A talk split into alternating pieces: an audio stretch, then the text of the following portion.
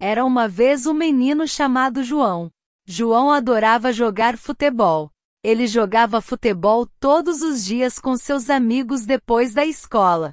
Um dia João e seus amigos decidiram organizar uma partida de futebol. Eles escolheram times e começaram a treinar. João foi o capitão do seu time. Ele estava nervoso, mas muito animado. No dia do jogo, todos estavam prontos. O campo estava cheio de pessoas para assistir o jogo. O juiz apitou e o jogo começou. João correu rápido com a bola. No começo, o time de João estava perdendo. Mas João não desistiu. Ele correu, chutou a bola e marcou um gol. As pessoas aplaudiram. João ficou muito feliz. No final, o time de João ganhou o jogo.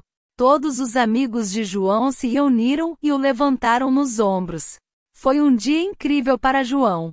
Ele aprendeu que nunca deve desistir, mesmo quando as coisas estão difíceis.